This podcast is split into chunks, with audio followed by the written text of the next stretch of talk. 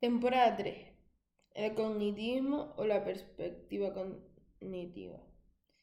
Introducción. Hasta la década de los 60, la escuela predominante en el terreno de la psicología fue el, fue el conductista. Y en la actualidad la corriente,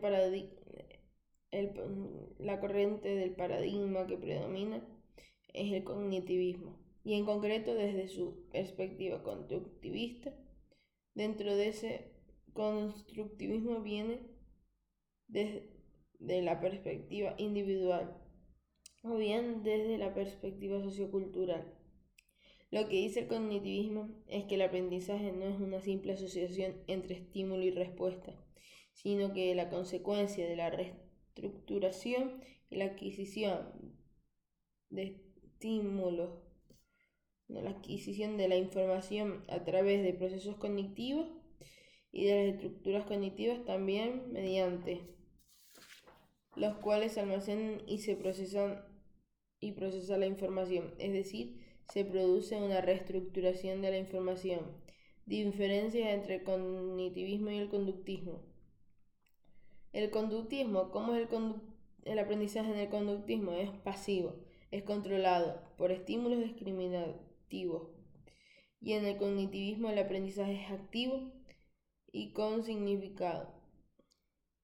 ¿Cómo se realiza en el conductivismo? Se realiza por asociación, estímulo-respuesta. Cognitivismo implica un procesamiento, activo de la información. ¿Cómo se almacena? Se almacena de forma aislada.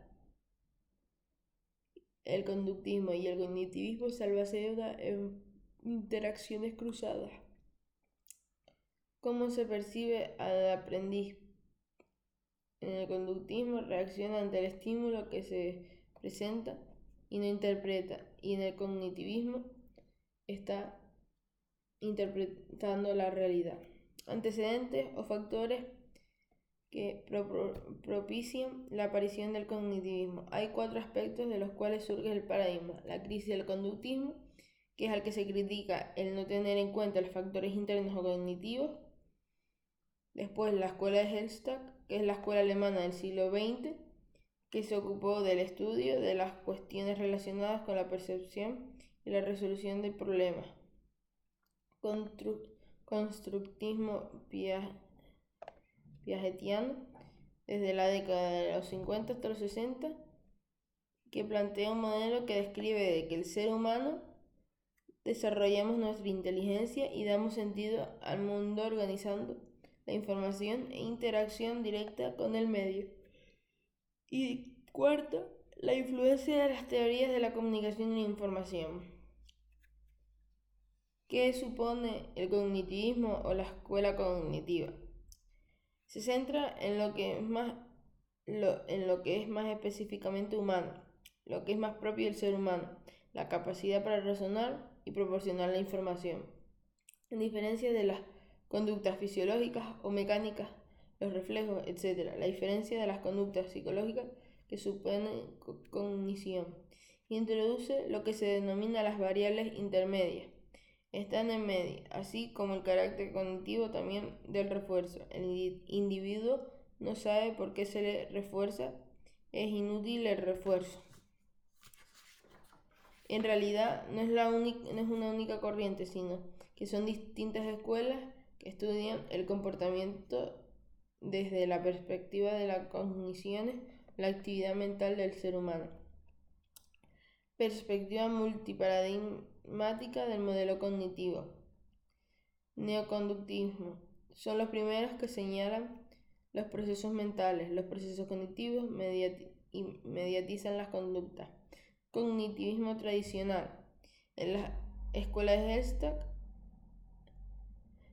para esta escuela, el estudio de la percepción ocupa el papel predominante. Para ellos, es la percepción la que organiza la información, es decir, no vemos o percibimos solo el estímulo, sino la interpretación que hacemos de ese estímulo en función del contexto en el que se encuentra.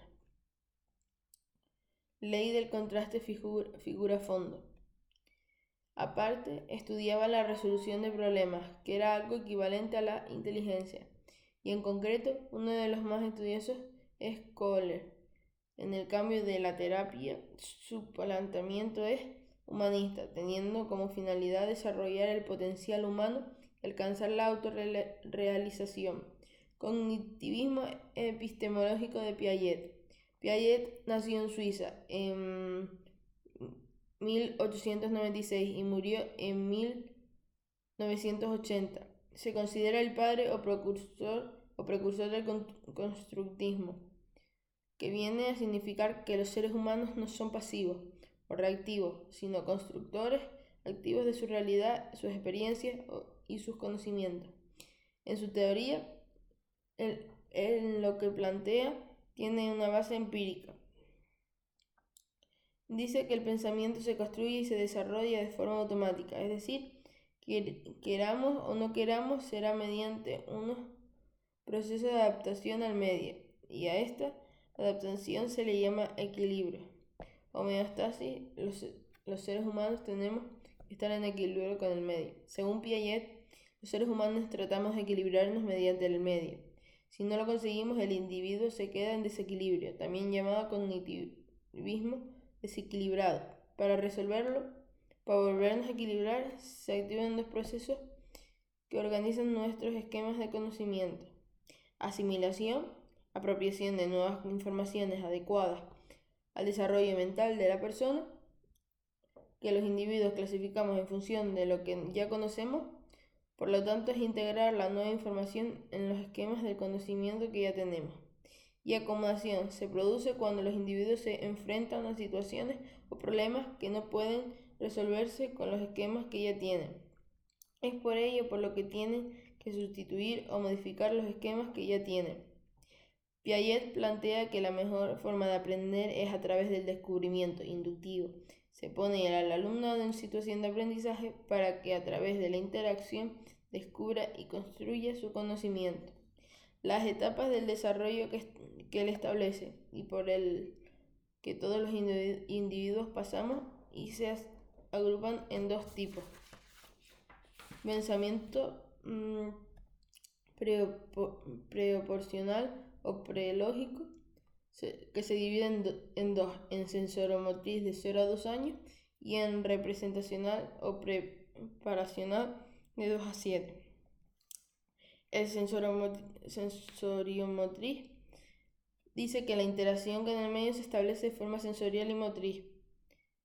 Después el conocimiento que se tiene de los objetos es práctico, en función de lo que se puede hacer con el objeto o lo que transmite. También se adquiere la noción de permanencia de objeto. Un, objeto que desaparece de la visión del bebé deja de existir. En relación al lenguaje, las acciones se presentan en presente. Y representacional, la mayor capacidad de la, la, representación de la realidad mediante el lenguaje y el pensamiento.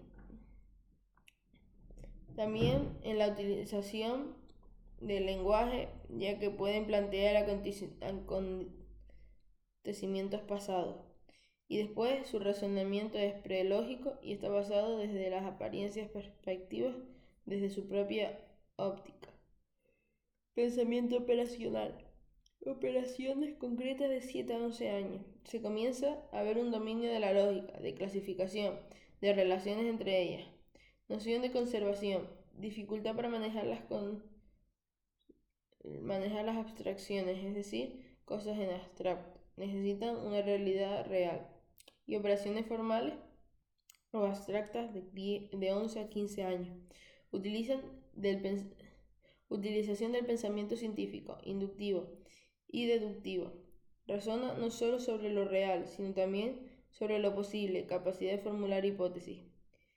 Después está la psicolingüística de Noam Chomsky, que es el mayor representante es Noam Chomsky, que nace en el año 1930 y actualmente se le conoce como ser un azote de la, de la política de Estados Unidos. Una de las cosas que se han difundido es las 10 estrategias de la manipulación mediática. Nos alerta sobre la manipulación que nos hacen. Chomsky que, se ha, que ha sido señalado como el más importante de los pensadores contemporáneos, conoce una relevancia a la adquisición del lenguaje hablado o establecido que existe una serie de estructuras lingüísticas profundas o gramatical universal que es común, que es común a todas las lenguas y que tienen un carácter innato y otras estructuras que dominan, que dominan superficiales que serían las propias de cada lengua. Paradigma del proceso de la información. El paradigma más importante es el llamado procesamiento de la información, que es el que pone las bases de la denominada psicología de la instrucción y a la que se le considera la aportación más relevante de la psicología eh, educativa. Aquí destacan autores como Azubel, Gagne, Burner y Witzrock. Otros paradigmas. Además de estos, hay otros paradigmas como la psicología cognitiva soviética, psicología del desarrollo y psicología fisiológica de Pavlov, etc. Esquemas básicos integrales de la cognición. ¿Cómo se puede mm, producir la cognición? Se integra la idea de, de estímulo y la respuesta en el organismo. El proceso empieza en el estímulo y acaba en la respuesta.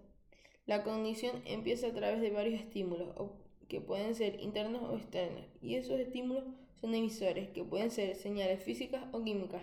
Estas señales las captan los órganos de los sentidos, y estos receptores producen la sensación, produce la sensación, intensidad en función de la cantidad de estimulación recibida y sentida, cualidad tipo de estimulación que recibe y duración, cuánto tiempo dura la estimulación recibida. También se divide en clases como visuales, auditivas, gustativas, olfativas, del tacto y las orgánicas.